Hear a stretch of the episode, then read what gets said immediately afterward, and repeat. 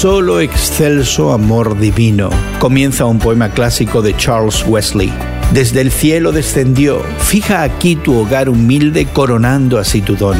Eres tú, Jesús bendito, todo amor y compasión. Ven al corazón que sufre, tráenos la salvación.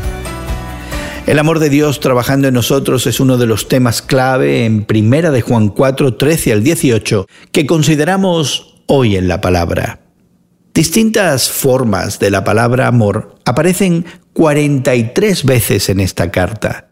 Juan vuelve a este tema una y otra vez. Pero, ¿qué quiere Juan que sepamos realmente? Bueno, que somos verdadera y completamente salvos. ¿Y cómo lo sabemos? por medio del Espíritu Santo. Los que hemos creído y recibido el Evangelio, nacemos de nuevo a la familia de Dios. Dios nos da una vida espiritual que se demuestra como auténtica por nuestro amor y obediencia. La idea de que Dios es amor es el punto en el que la ortodoxia o las creencias verdaderas y la ortopraxis, es decir, las acciones justas, se encuentran.